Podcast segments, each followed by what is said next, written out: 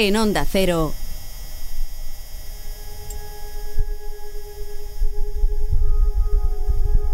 Toma la pastilla roja.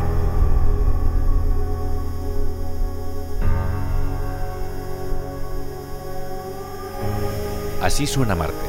Es el sonido que ha conseguido captar el rover Perseverancia, que forma parte de una de las misiones que en febrero de 2021 llegaron al planeta rojo. Tres misiones que nos están permitiendo conocer Marte más a fondo y que intentan responder a una de las preguntas más fascinantes de la exploración espacial. ¿Hay o ha habido vida en Marte? Esto es realmente extraordinario. Todo, la ciencia, las nuevas ideas, lo va a cambiar todo. Tenemos que estar abiertos a ello. Tal vez puedan decirnos algo de nuestro universo. ¿Cómo empezó? ¿A dónde va? Tal vez, incluso, ¿qué objeto tiene? Marte, nuestro planeta vecino, es el segundo más pequeño del sistema solar, después de Mercurio. Está a una distancia media de unos 225 millones de kilómetros de la Tierra, y allí se encuentra la montaña más alta del sistema solar, el volcán del Monte Olimpo, de unos 23 kilómetros de alto. También podemos encontrarnos con el cañón más profundo, el Valles Marineris, que ocupa un espacio de unos 4.000 kilómetros y tiene una profundidad de 7. Un año en Marte dura 687 días y sí, también hay estaciones, como en la Tierra, aunque las temperaturas son bien distintas, con unas máximas de 20 grados y unas mínimas de 140 bajo cero. Además hay que contar que hay una radiación muy elevada y que las tormentas de polvo son muy frecuentes, violentas y pueden llegar a durar semanas. O sea que las condiciones más horribles. Y a pesar de todo esto, la ciencia nos dice que es bastante probable que haya hoy o haya habido vida en Marte. ¿Podríamos establecer una colonia allí entonces? Estas son solo algunas de las cuestiones que vamos a tratar en este episodio de Toma la pastilla roja. Un viaje espacial en el que contaremos con una tripulación de reconocido prestigio, así que podemos garantizar que volveremos de una pieza. ¿O no? Houston pregunta si podrías decir algo antes del lanzamiento. ¿A quién? Al mundo. Lo único que he sabido seguro en la vida es que quería estar en la primera misión a Marte. Dejar las primeras huellas en Marte es para tíos que leyeron demasiada ciencia ficción y aún llevan esas naves de Flash Gordon colgadas del cuello. ¿Qué sabemos de los marcianos? ¿No es extraño que mandáramos una nave exploratoria a Marte y no encontráramos a nadie? Hagámoslo. ¿Hacer qué? Toma la pastilla roja. Mudarnos a Marte. Un programa de ciencia Es el espacio. No es un entorno amigo. y ficción. Cariño, ya lo hemos hablado muchas veces. Odiarías vivir en Marte. Dirigido por Andrés Moraleda.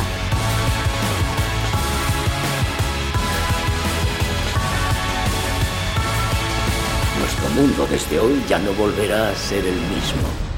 Onda Cero. Soy Carlos Briones, investigador del CSIC en el Centro de Astrobiología, que es un centro mixto del CSIC y el INTA, y allí dirijo el grupo de Evolución Molecular, Mundo RNA y Biosensores. Nos interesa trabajar sobre el origen de la vida, ver cómo pudo evolucionar en sus primeras etapas y también desarrollar biosensores que nos permiten caracterizar la vida en nuestro planeta y buscarla fuera de, la Tierra. Además, me gusta mucho la divulgación científica, doy charlas, escribo libros e intento, pues bueno, que esta fascinación por el cosmos, por la vida, pues también se transmita a todas las personas interesadas. Tantos años entrenándonos y planeando esta misión han sido un privilegio. Ahora Marte es tuyo.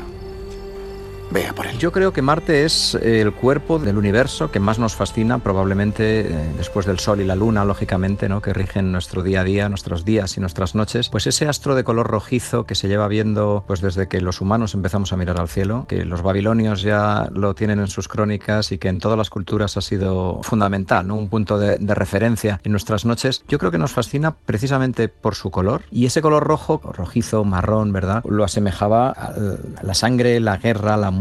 Entonces, toda esa mitología que se ha ido desarrollando en Marte, que era el Nergal de los babilonios, por ejemplo, ¿no? Para ellos era el, dios de la muerte, del inframundo. Y luego, bueno, pues el, violento dios de la guerra, ¿no? Para los griegos. Y a partir de ahí, bueno, pues se ha ido creando esa mitología hasta el punto que cuando se descubrieron sus satélites naturales, en, a finales del siglo XIX, en 1877, si recuerdo bien, pues se los llamó Phobos y Deimos, que son eh, los hijos gemelos de, Ares, ¿no? Que personifican, pues, eh, el miedo y el terror, el pánico. Entonces, claro, eso, eso hace crear mitos y eso hace pensar incluso que si en algún momento de la historia se empieza a pensar que puede estar habitado, pues a lo mejor que eh, son mm, seres con malas intenciones hacia nosotros, ¿no? Y de ahí viene gran parte de, de la cultura popular. Dejar las primeras huellas en Marte es para tíos que leyeron demasiada ciencia ficción y aún llevan esas naves de Flash Gordon colgadas Sí, del cuello. Lo que ha sido una fascinación sin más del observador del cielo se ha convertido en un objeto de investigación científica y ahora, lógicamente, en una de las supuestas para que pueda haber vida en ese planeta tan cercano a nosotros. Profesor,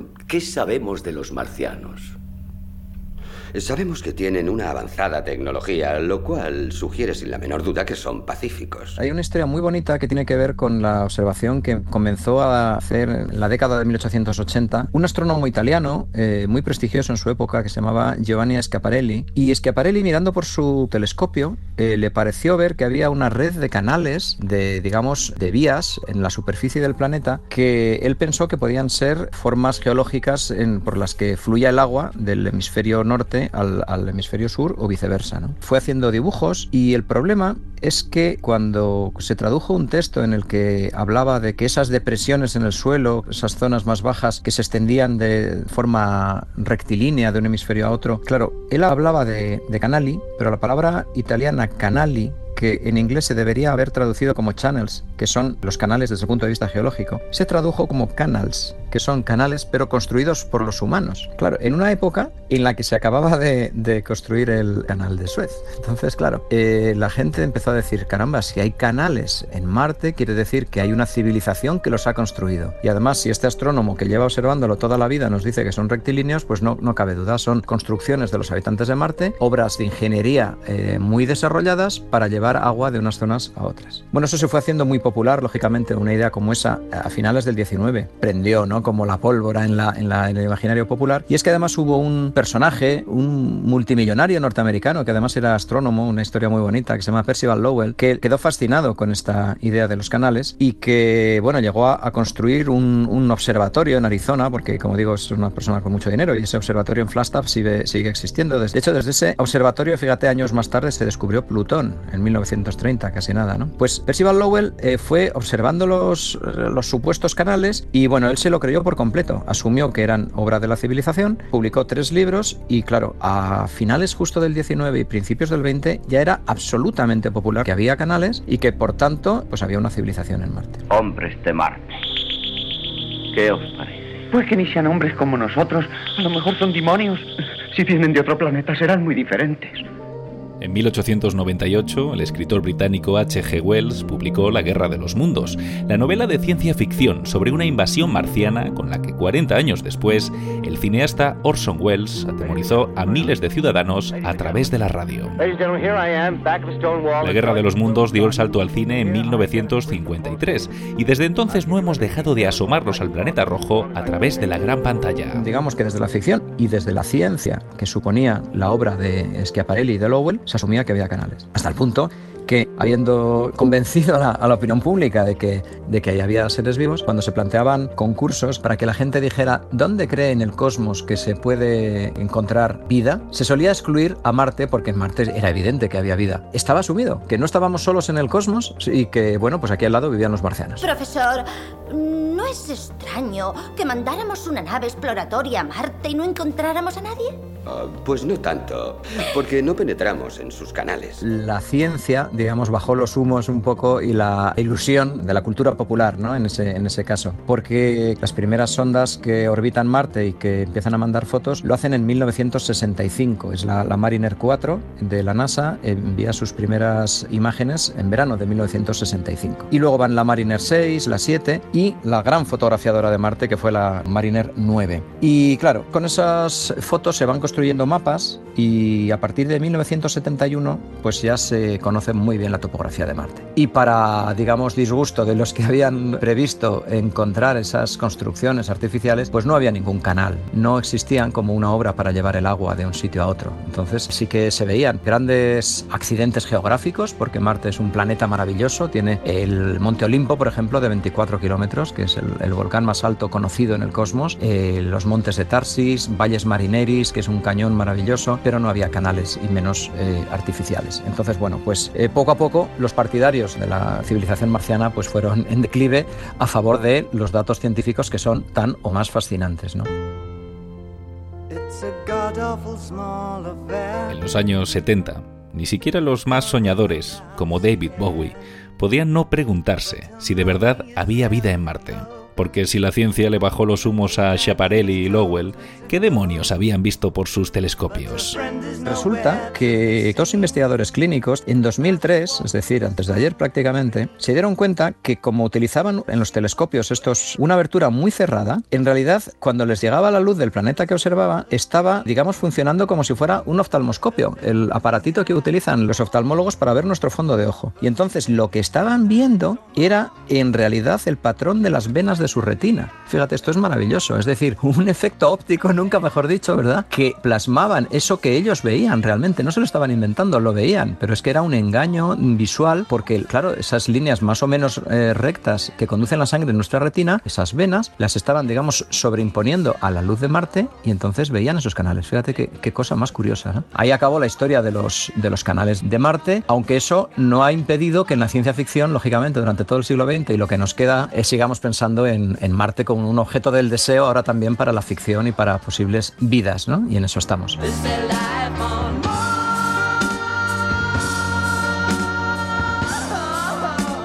No sé lo que la exploración espacial nos deparará, pero imagino que no se tratará de explorar solo por explorar. Creo que más bien nos va a permitir cosas Tal vez deberíamos haber visto hace mucho.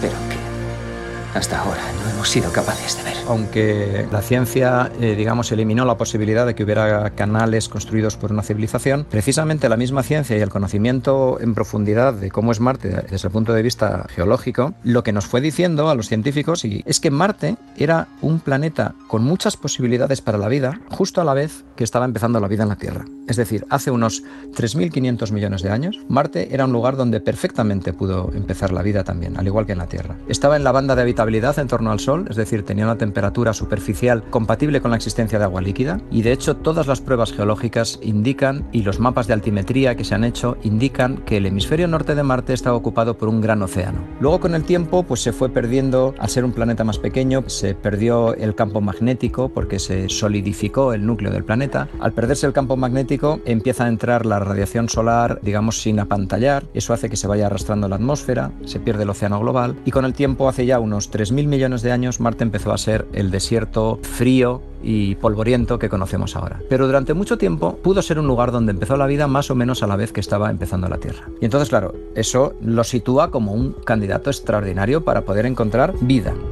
Las primeras misiones a Marte consiguieron orbitar y fotografiar el planeta para confirmar que allí no había una civilización avanzada, pero eso no quería decir que allí no hubiese vida. Por eso, el objetivo siguiente era aterrizar en su superficie para analizarla, algo que consiguió por primera vez la Unión Soviética en 1971. Después de estas misiones pioneras de los 70, en 1976 llegan eh, dos misiones clave, ¿no? Las misiones Vikingo, las Viking 1 y 2, y a partir de ahí empieza, digamos, la investigación moderna de, Marte. Y resulta que uno de los experimentos que llevaban las Viking lo que permitía era analizar si se producía un CO2 como resultado de una posible actividad microbiana en el suelo de Marte cuando le metíamos unos, digamos, alimentos para esos posibles microbios marcados radiactivamente. Ese experimento se llama label release o liberación marcada, lo podemos traducir. Entonces, si tú le pones unos sustratos, unos alimentos marcados con un carbono radiactivo, lo mezclas con el suelo de, Marte con agua y lo incubas y mides si se produce CO2 y si ese CO2 está marcado radiactivamente, quiere decir que viene del metabolismo de esa sustancia orgánica, ¿verdad? Bueno, pues dieron resultados positivos, tanto el Viking 1 como en el 2, que estaban en posiciones opuestas en el ecuador del planeta. Y entonces el investigador principal de este, de este experimento, que se llama Gilbert Levin, dijo desde entonces, y lo sigue manteniendo, que realmente él detectó actividad biológica en Marte.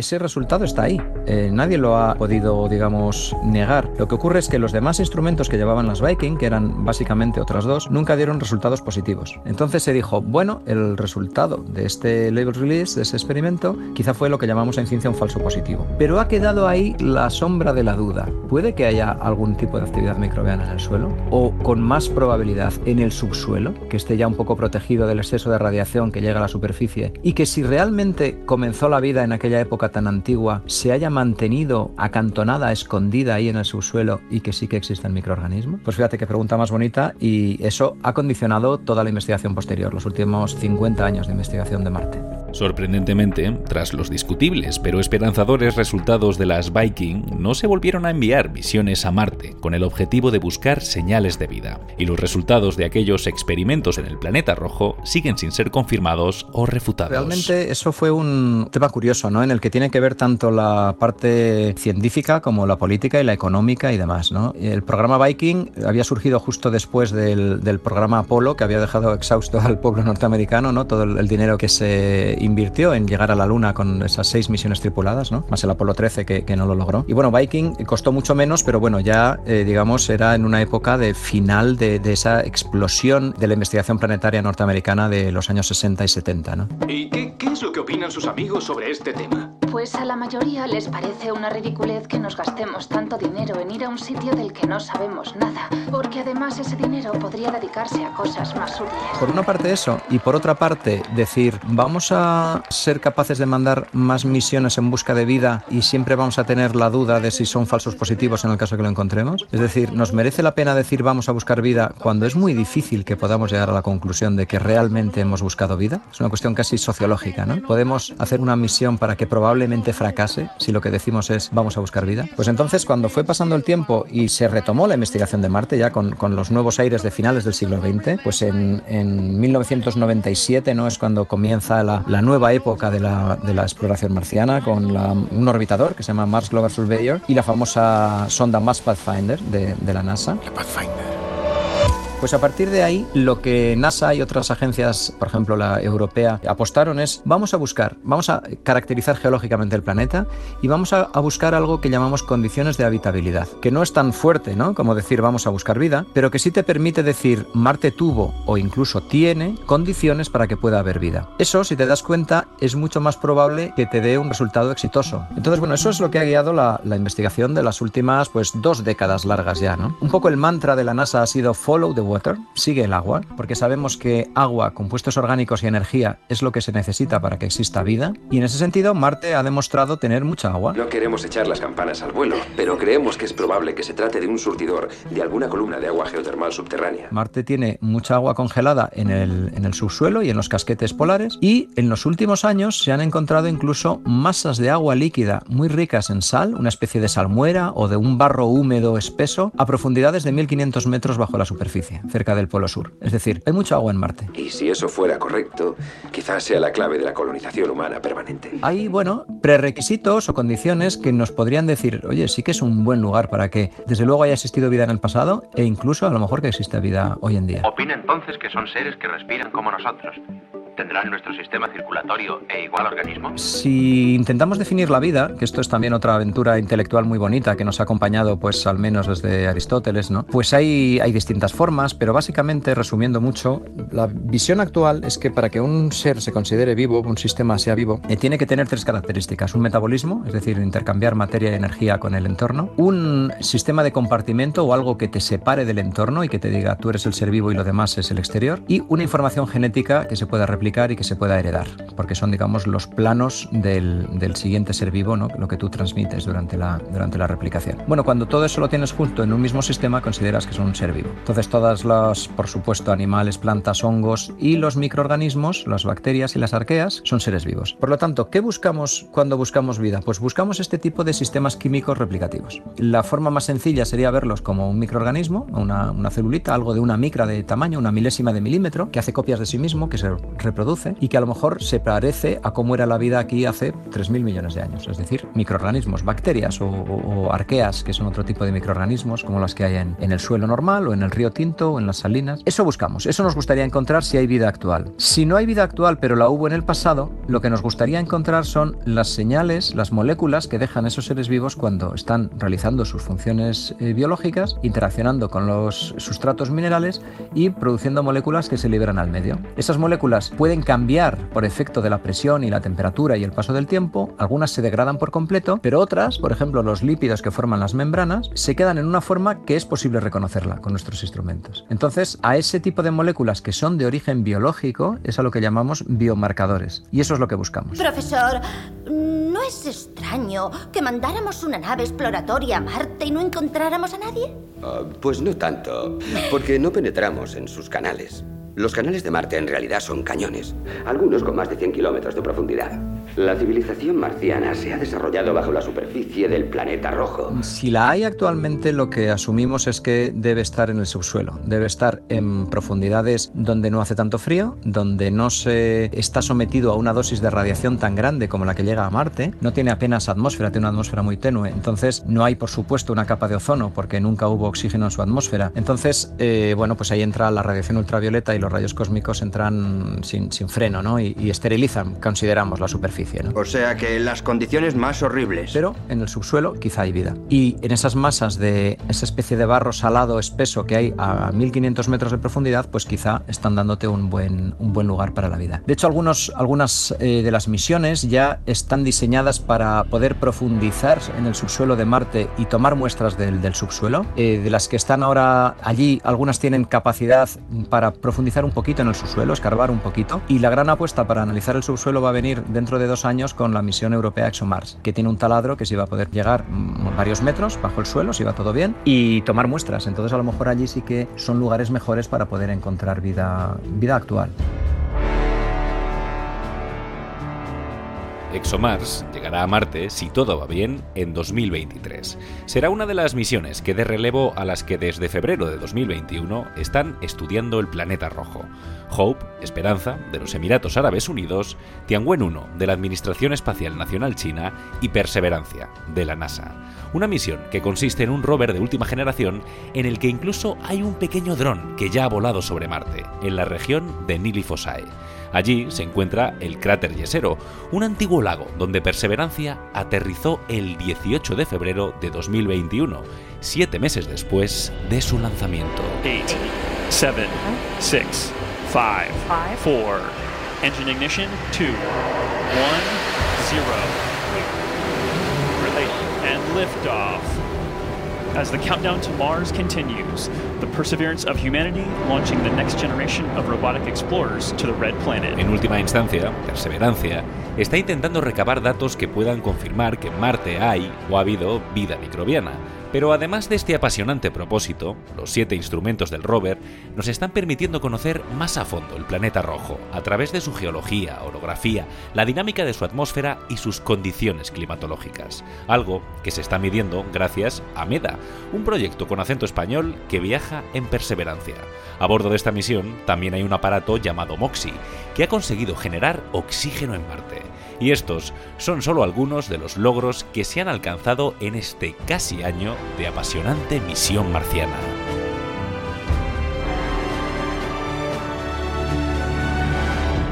Soy José Antonio Rodríguez Manfredi, investigador del Instituto Nacional de Técnica Espacial, Centro de Astrobiología. Soy el investigador principal del instrumento TWINS, que lleva desde 2018 a bordo de InSight explorando, caracterizando la atmósfera en, ese entorno, y de MEDA, del instrumento MEDA a bordo de Perseverance, de Perseverancia. Y bueno, han sido casi 20 años de trabajo ya con la NASA, con eh, esta exploración del planeta rojo, que, que la verdad es que cada día nos sorprende ¿no? y nos ilusiona cada vez más. No queremos echar las campanas al vuelo. No es objetivo de la misión categóricamente afirmar que hemos encontrado esa vida que estamos buscando. Esa afirmación va a requerir muchísimas pruebas. Ya eh, conocemos además también cómo es el método científico y además en el pasado nos hemos encontrado muchas veces con ese problema. O sea, todo el mundo tiene, por supuesto, la voluntad de poder encontrar eso, pero tenemos que ser tremendamente cautos a la hora de poder afirmar que hemos encontrado vida fuera de nuestro planeta. Y para eso necesitamos necesitaremos unos cuantos años más y necesitaremos que esas muestras que ahora estamos recogiendo en, en la superficie eh, las traigamos a la Tierra y aquí con toda nuestra capacidad tecnológica y científica pues podamos por muchos grupos de investigación confirmar esa presencia de esos restos. Bien equipo, no perdáis de vista al compañero, que la NASA esté orgullosa de nosotros. ¿Cómo lo ves por ahí, Watney? Pues te alegrará mucho saber que en la sección de cuadrícula 1428 las partículas eran básicamente gruesas, pero en la 29 son mucho más finas, ideales para el análisis químico. ¿Lo habéis oído?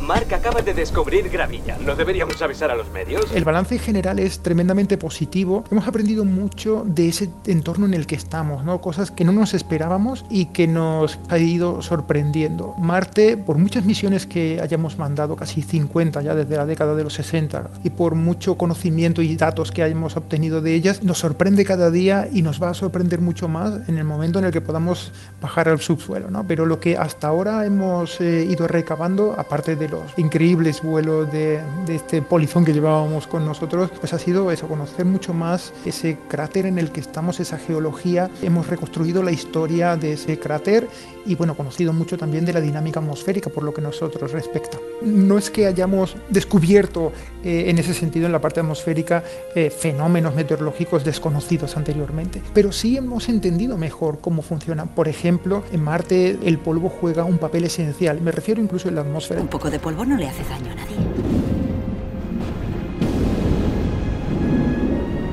No es el polvo lo que me preocupa. Bueno, pues eh, hemos descubierto que este lugar donde estamos ahora es tremendamente polvoriento, mucho más de lo que nos esperábamos. Se producen unos torbellinos de polvo con muchísima frecuencia, torbellinos que incluso han pasado por encima del rover, ¿no? con lo cual hemos podido medirlo en cierta cercanía y precisión. Y todo ese polvo, ese comportamiento que después genera, ¿no? que ocasiona ciertos calentamientos, inversiones térmicas en la atmósfera, son tremendamente interesantes. Una cosa interesante además también a destacar es que junto a los otros hermanos, a los hermanos mayores de MEDA, el instrumento TWINS en InSight y el instrumento REMS en Curiosity, pues esa mini red nos ha permitido además también poder medir en el mismo instante en tres puntos distintos, con lo cual ha sido tremendamente valioso para nuestros modelos, ¿no? para entender cómo esa dinámica planetaria, ya no solo la local en el cráter, ya no solo en las inmediaciones del rover, sino a nivel planetaria, eso nos ha permitido encajar muchas piezas y eso ha sido también tremendamente valioso. Y precisamente uno de esos grandes logros ha sido la obtención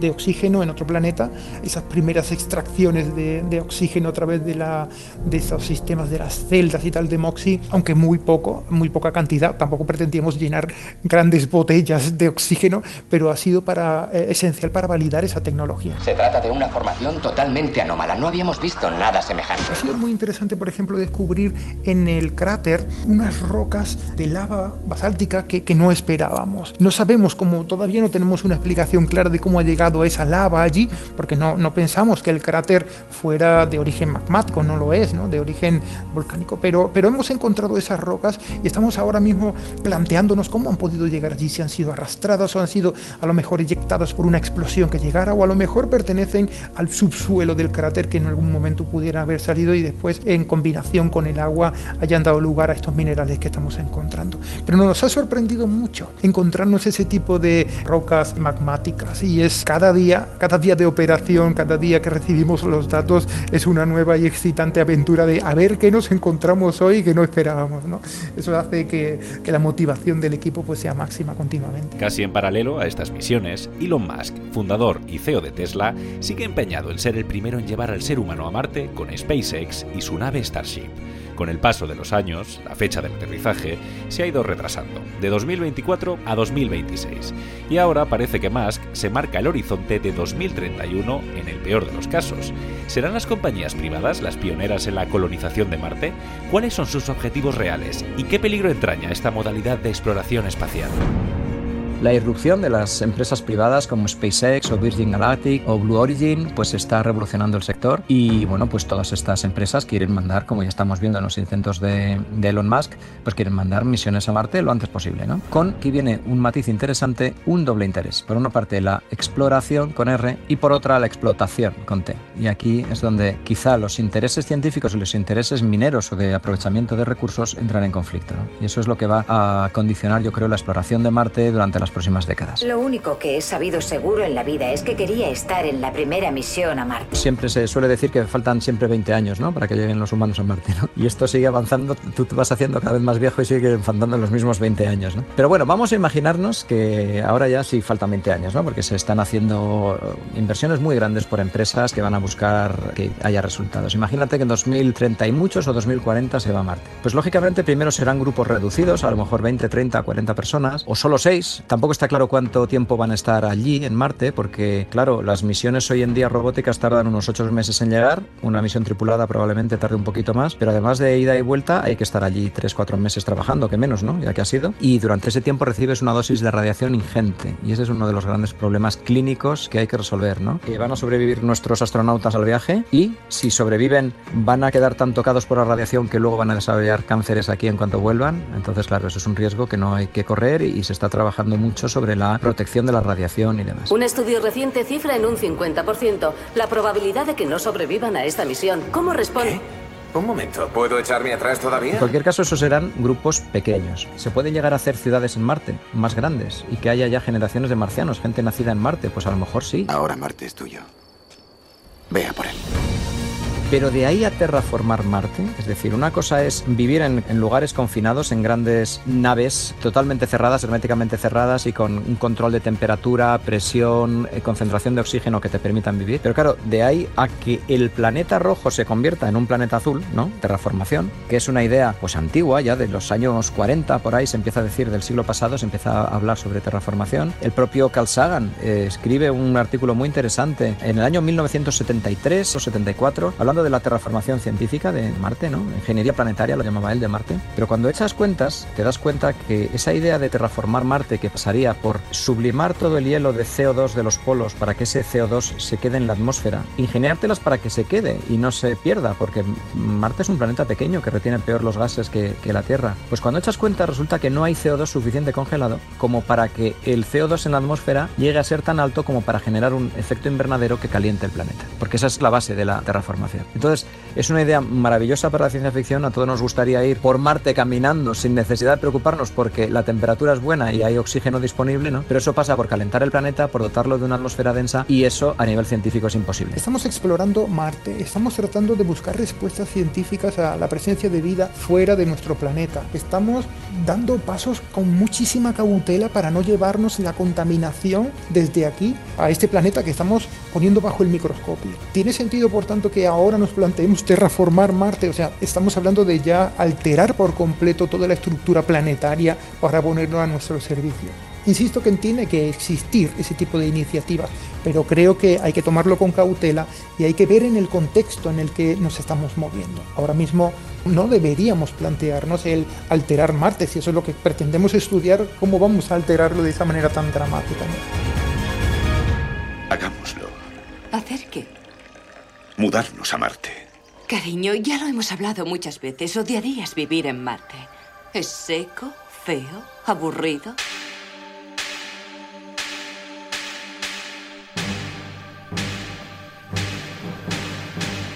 Como en Desafío Total, vamos a ponernos en el plano de la ficción. Bienvenidos a la Colonia Federal de Marte. En la película de Paul Verhoeven se planteaba que en 2084 la humanidad ya había colonizado Marte. Pues bien, un grupo internacional de científicos, ingenieros y arquitectos ha planificado un proyecto de ciudad para un millón de personas en el planeta rojo. Un proyecto a 100 años vista, llamado NUBA, que está coordinado por Gisela Detrell, una ingeniera aeronáutica que trabaja en la Universidad de Stuttgart, investigando sistemas de soporte vital para asegurar que en un futuro los astronautas puedan vivir en el espacio de una forma independiente de la Tierra. Gisela, ¿Cuándo podría hacerse realidad esto de Nuba? Es muy arriesgado, efectivamente, poner una fecha a cuándo vamos a, a, vivir en Marte, porque esto ha ido cambiando con los años. Desde que los primeros seres humanos llegaron a la Luna, se ha hablado mucho de volver a la Luna, de cuándo se irá a Marte, y efectivamente las fechas se van posponiendo continuamente. Es un tema complicado porque al final hacer una misión como esta supone una gran inversión, mucho trabajo detrás y al final también hay un tema político y eh, dónde está el interés y hemos tenido durante los últimos años muchos cambios. Al, cambiar gobiernos cambian las, ideas de si se quiere ir primero a la Luna, si se quiere ir a Marte y por eso hemos ido teniendo varias fechas futuras que se van posponiendo continuamente. Técnicamente sería posible, ni hoy ni mañana a lo mejor, pero sí que en los próximos años, así que pensar que dentro de 10, 12 años pudiéramos ver los primeros pisando Marte es factible. Una ciudad como la que nos hemos planteado nosotros es un futuro muy lejano. Estamos hablando de esta ciudad podría estar construida quizá dentro de 100 años. Es, una ciudad muy grande y es un futuro muy lejano. Pero antes de eso seguro que probablemente en, los próximos 10 años, si hubiera interés por todas partes, sería factible tener los primeros, quizá no habitantes, sino visitantes en Marte. Vamos a hablar de esa ciudad a 100 años vista, vamos a ponernos ahí. ¿Cómo surge este, esta idea, este proyecto? Esto vino de juntarnos a eh, un grupo de gente que trabajamos todos en, temas relacionados con el espacio, con la futura construcción de hábitats fuera de la Tierra y formamos una red de profesionales, eh, SONET, y nos empezamos a reunir de forma ya más, más formal y discutir qué proyectos podríamos llevar a cabo todos juntos.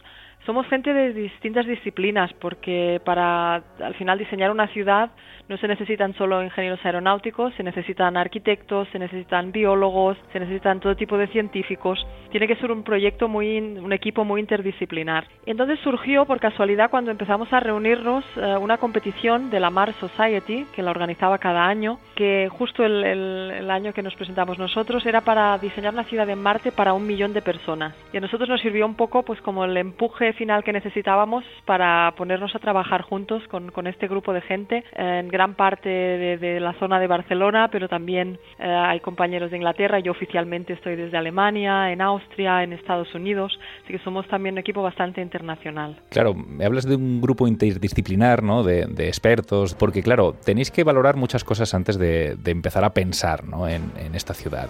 Una de ellas es cómo comenzaría, ¿no? Cómo comenzaría a construirse, cómo serían los primeros pasos a dar a la hora de construir un, entorno, ¿no? Una ciudad como, como esta.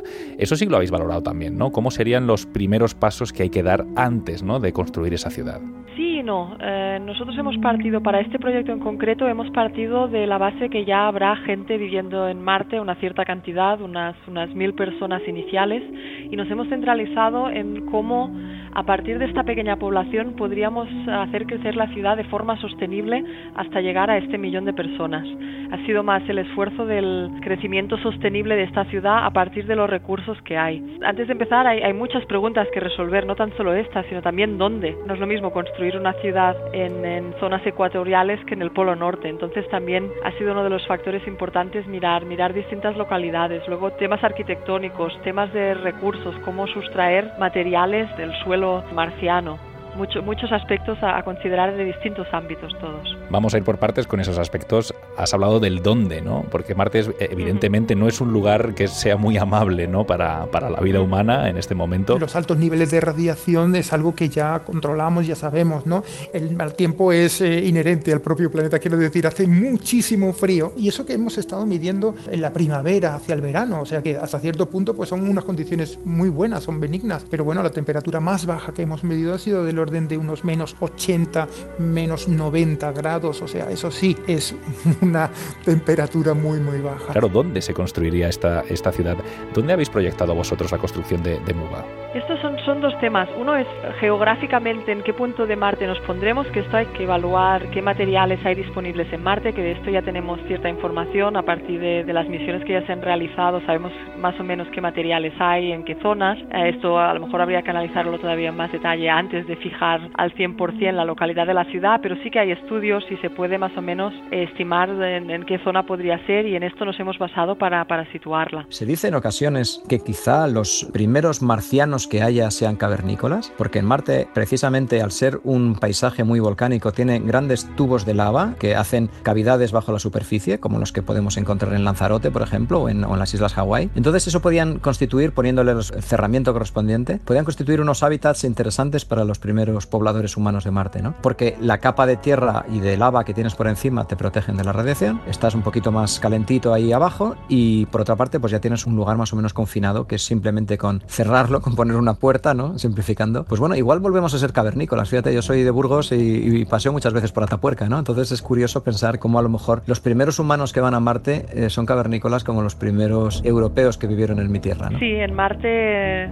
tenemos que imaginarnos que la vida será un poco distinta. La, la atmósfera de Marte está compuesta básicamente por dióxido de carbono, que es irrespirable para nosotros, entonces no podremos salir al exterior tan felizmente como lo hacemos aquí en la Tierra. Esto implica que el, el diseño en sí tenga que ser distinto, no podemos tener unas casas pequeñas y suponer que la gente también pasará tiempo fuera, sino que tenemos que diseñar estas zonas de fuera en el interior. Esto ha sido un gran trabajo que han hecho los, los arquitectos para diseñar zonas agradables, zonas comunes, con verde, para que aunque estemos dentro, porque al final tendremos que estar dentro de algo, tengamos la sensación de estar en, en zonas abiertas, en zonas amplias, porque una cosa es ir a Marte para estarse a lo mejor dos meses haciendo investigación y volver, y la otra es lo que nos hemos planteado para este proyecto, gente que se quiere a vivir a Marte para siempre. Y hay que tener en cuenta entonces aspectos psicológicos del confort que para misiones más cortas quizá no tendrían tanta importancia. Claro, antes me hablabas también de los, de los recursos. Estoy pensando, por ejemplo, en el agua, los recursos que se necesitarán para construir las, las viviendas ¿no? o los, las diferentes infraestructuras. ¿Con qué recursos contaría MUBA y hasta qué punto sería dependiente de la Tierra en primera instancia? Hablamos siempre de una ciudad, pero en el fondo son cinco ciudades. Eh, nuestra idea es que este millón de personas eh, estuvieran divididas en cinco ciudades distintas. Las reglas de la competición nos, nos pedían que trajéramos o que diseñáramos para un millón de personas en Marte, pero no especificaban que tuviera que ser una sola ciudad. Entonces lo que nosotros hicimos es colocar las cinco ciudades en sitios distintos y cada ciudad se puede especializar en extraer eh, ciertos tipos de recursos. Por ejemplo, una de las ciudades estaría más localizada en las zonas más cercanas al Polo Norte, donde se presume que hay más cantidad de más fácil el acceso al agua entonces, pues sería un poco la, la ciudad productora de agua o quien, quien se encargaría del, del, suministro de agua. Otras ciudades están en zonas donde hay más minerales. Entonces, las, las cinco ciudades jugarían también un papel importante, cada una un poco especializada en, en distintos recursos. Y el hecho de tener cinco, al fin y al cabo, también nos da una, una cierta seguridad de que si hay un problema técnico en una, eh, las otras están completamente separadas de forma independiente y se pueden ayudar las unas a las otras, así que también es un, un aspecto positivo. El ser independientes de la Tierra, la idea es que para esta ciudad, para la construcción, no se necesiten prácticamente materiales de la tierra. Sí que es posible que algunas pequeñas cosas nos las tengamos que llevar, pero partiendo de una primera ciudad, que sí, o una primera base, no le llamemos ciudad todavía, que la primera base sí que será construida por materiales o, infraestructura que vendrá de la tierra, pero una vez empecemos a tener una mínima infraestructura en, en Marte, podemos construir también máquinas en Marte que procesen el material en Marte y que ya nos sirvan para utilizar tan solo recursos que encontremos en la superficie de Marte. Esto no es tan sencillo, evidentemente hay que primero entender cómo procesar los materiales, conocer exactamente qué materiales hay. Es muy probable que si, si nos planteamos cómo construiríamos aquí en la Tierra, utilizaríamos materiales que a lo mejor aquí en la Tierra son muy abundantes, pero en Marte no, entonces habría que buscar sustitutos. Y en este proyecto hemos hecho un, un primer estudio de esto, no, no son los números definitivos, porque todavía hay, hay mucha investigación por hacer, pero sí que hemos mirado, hemos pues eso listado qué necesitaríamos para construir una ciudad, qué materiales hay en Marte que nos puedan servir para esto y hemos mirado si más o menos teníamos todos los aspectos cubiertos. Y para la supervivencia en sí eh, necesitamos agua, comida y oxígeno. La idea es que se vaya construyendo un sistema de, de vegetación, de plantas que precisamente colaborarán proporcionarnos el oxígeno, nos servirán de comida y nos facilitan también el, el, proceso de circulación del agua. Entonces sí que nos tendremos que llevar ciertas semillas, ciertas plantas para empezar, pero la idea es que este sistema luego vaya creciendo. Para que crezca el sistema tendremos que ir introduciendo los nutrientes que necesitan las plantas, más dióxido de carbono, pero creemos que estas son cosas que probablemente podamos encontrar en Marte, así que una vez tengamos una pequeña base, se podrá hacer crecer con los recursos de Marte, siempre poniendo mucha energía al final algún precio tenemos que pagar y en este caso sería la, la, energía que hay que poner en el sistema para procesar todos estos materiales. Bienvenidos a la colonia federal de Marte. Por su propia seguridad y confort han sido instaladas varias cúpulas para protegerles del vacío exterior. Por favor, no tocar las ventanas externas ni las llaves de aire. Puesto que la cantidad de aire está limitada, queda terminantemente prohibido fumar en toda la colonia. Gracias y feliz estancia en Marte. ¿Y qué tipo de dependencia, independencia tendría jurídicamente respecto a, a, la Tierra? Es decir, ¿cómo se constituiría este, este proyecto MUVA, por ejemplo? ¿Sería un país? ¿Sería algo dependiente al gobierno que lo ponga en marcha? Al principio, cuando tengamos la, esa pequeña base, evidentemente será todo muy dependiente de la Tierra, política, jurídicamente. Eh, pero una cosa que sí hay que tener en cuenta es que en, en Marte la comunicación puede, puede ser muy lenta entre la Tierra y Marte. Depende de la posición de la Tierra en Marte, la señal pues puede tardar 20 minutos en llegar. Tú me haces una pregunta y yo la recibo al cabo de 20 minutos. Entonces yo respondo y tardas 20 minutos más en recibir la respuesta. Así que una comunicación fluida no es posible. Entonces esto ya hace que la relación tenga que ser distinta. A la medida que vaya creciendo la ciudad, creemos que cada vez tiene que ser más independiente y al final pues sí podría acabar formando como sí como si fuera un país más formar parte de Naciones Unidas a saber cómo estaremos en la Tierra dentro de 100 años también hay que decirlo pero creemos que sí que al final tendrá que ser un ente independiente de la Tierra cuando tenga el tamaño suficiente y por las dificultades también de, de una comunicación fluida, rápida en el tiempo. Yo estoy pensando un poco el tipo de sociedad que se implantaría allí. Evidentemente, como me comentabas, es un proyecto de cinco ciudades, cada una eh, se dedicaría ¿no? a, a, producir, a extraer una serie de recursos distintos. Yo no sé si estaríamos hablando quizás de una sociedad extractiva o de otra manera se replicaría también un poco la sociedad que tenemos ahora mismo, más una sociedad de, de servicios, ¿no? Para nosotros es complicado porque, aunque seamos de distintos países, venimos todos de, de unas sociedades y unas culturas muy parecidas. Y este proyecto tiene que ser ser un proyecto de, de, de, toda la humanidad o englobando al, al, máximo posible de la humanidad. Así que hay que ir un poco con cuidado que, que, nosotros tenemos una visión muy, muy nuestra de cómo creemos que podrían ser las cosas. Sí, cada ciudad tendría que estar por fuerza especializada en ciertos materiales por lo, lo que se pueda encontrar en la zona en la que están, pero si quisiéramos solo extraer materiales, no tendríamos tanta gente en Marte. Eh, un millón de personas en Marte es para tener una ciudad de por sí en Marte, con lo que toda la gente de una ciudad no estará solo dedicada a extraer materiales. Va a ser una ciudad con gente trabajando en, muchos ámbitos distintos, en investigación también. Tendremos hospitales, escuelas, absolutamente de todo. Claro, yo estoy pensando más en las cosas del, del día a día, ¿no? Cuando, cuando vamos a trabajar, cuando salimos a dar un paseo, cuando disfrutamos del tiempo del ocio. Claro, sería igual que lo hacemos en la Tierra, pero con evidentes diferencias. Hay un tema de gravedad, hay un tema de luz solar. Eh, ¿Cuáles serían esas diferencias? ¿no? De, de pasar un día en, en, la Tierra, un día normal en el que vamos a trabajar, salimos del trabajo y disfrutamos de un tiempo de ocio. ¿Cómo sería ese día, por ejemplo, en, en Nuba? Debido a los, los, altos niveles de radiación espacial que hay en Marte comparado con los de la Tierra, tendríamos que vivir en, en zonas protegidas. Entonces tendremos unas zonas con luz indirecta o con luz artificial, pero bueno, hay, hay, hay que trabajarlo para intentar conseguir el confort máximo y la, la máxima sensación de día noche, poder ofrecer cosas parecidas. ¿Y cómo salvaríamos grandes distancias? Porque claro, aquí todavía estamos viviendo el imperio del, del automóvil privado, pero allí en, en, Nuba, ¿cómo nos moveríamos? Bien, nosotros hemos diseñado justamente la ciudad en túneles en una pared, en, en un acantilado, para asegurarnos de que todo esté lo más cerca posible, tener un diseño lo más compacto posible. Entonces, con este sistema de túneles en una pared, tenemos un sistema, sistemas de ascensores, sistemas de movilidad horizontal, para podernos mover dentro de la ciudad en todas las direcciones.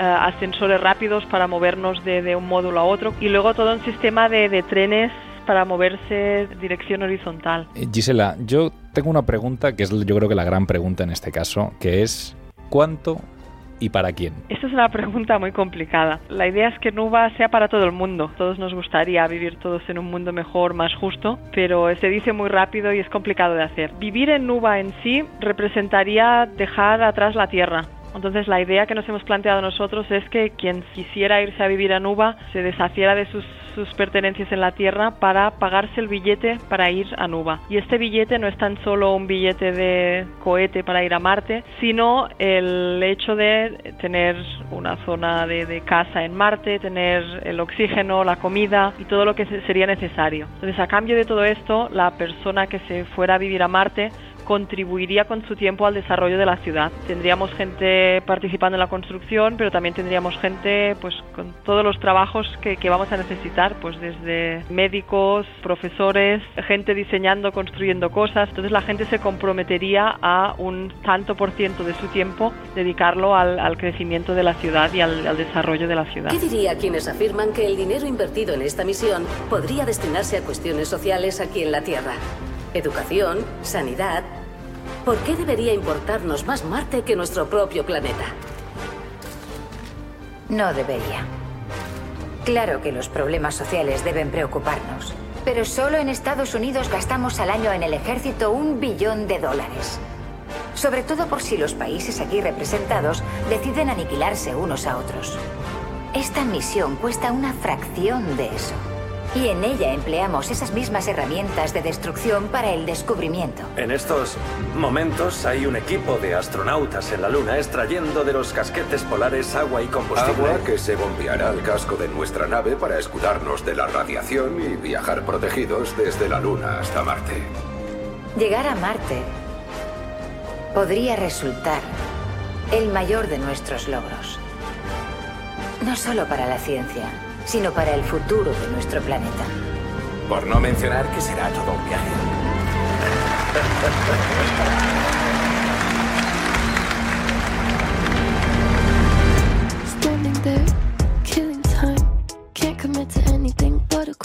hemos hecho un ejercicio de diseñar una ciudad en Marte y esto está muy bien, pero es muy lejano en el tiempo. Tiene otro aspecto que es más cercano en el tiempo y es que hacer un diseño para una ciudad en un planeta que no está hecho para que vivamos los humanos nos hace plantearnos qué necesitamos los humanos en condiciones extremas cuando prácticamente no tenemos recursos a nuestro alcance. Nos hace pensar cómo podríamos vivir de forma más eficiente. Y esto está muy bien para una futura ciudad en Marte, pero también lo podemos aplicar, empezar a aplicarlo ahora en la Tierra. Entonces es un ejercicio que sí, a lo mejor a veces parece un poco de ciencia ficción, ¿no? Diseñar una ciudad para un millón de personas en Marte, pero no tenemos nunca que olvidar este paralelismo en a la vez que estamos haciendo esto, pues desarrollaremos tecnologías o tendremos ideas que nos pueden servir ya hoy aquí en la Tierra.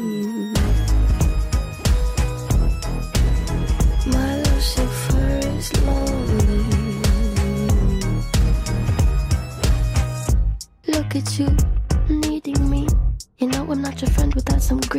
De los Canali y los marcianos de Schiaparelli y Lowell a finales del siglo XIX hasta el atasco de misiones en Marte de este 2021 han pasado muchos años y todavía seguimos sin poder confirmar que allí arriba hay o ha habido vida.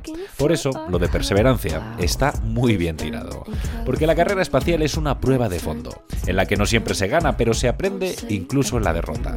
Desde la Tierra seguiremos pendientes de lo que pasa ahí arriba, en nuestro planeta vecino, fascinados por la posibilidad de vivir allí algún día, pero sin que eso signifique que hemos tirado la toalla en nuestra casa. De momento, esta misión radiofónica llega a su fin y volvemos a la base de una pieza, y eso sí, con la mente puesta en una nueva ventana de lanzamiento. Hasta entonces... Toma la pastilla roja. Un programa de ciencia y ficción. Dirigido por Andrés Moraleda.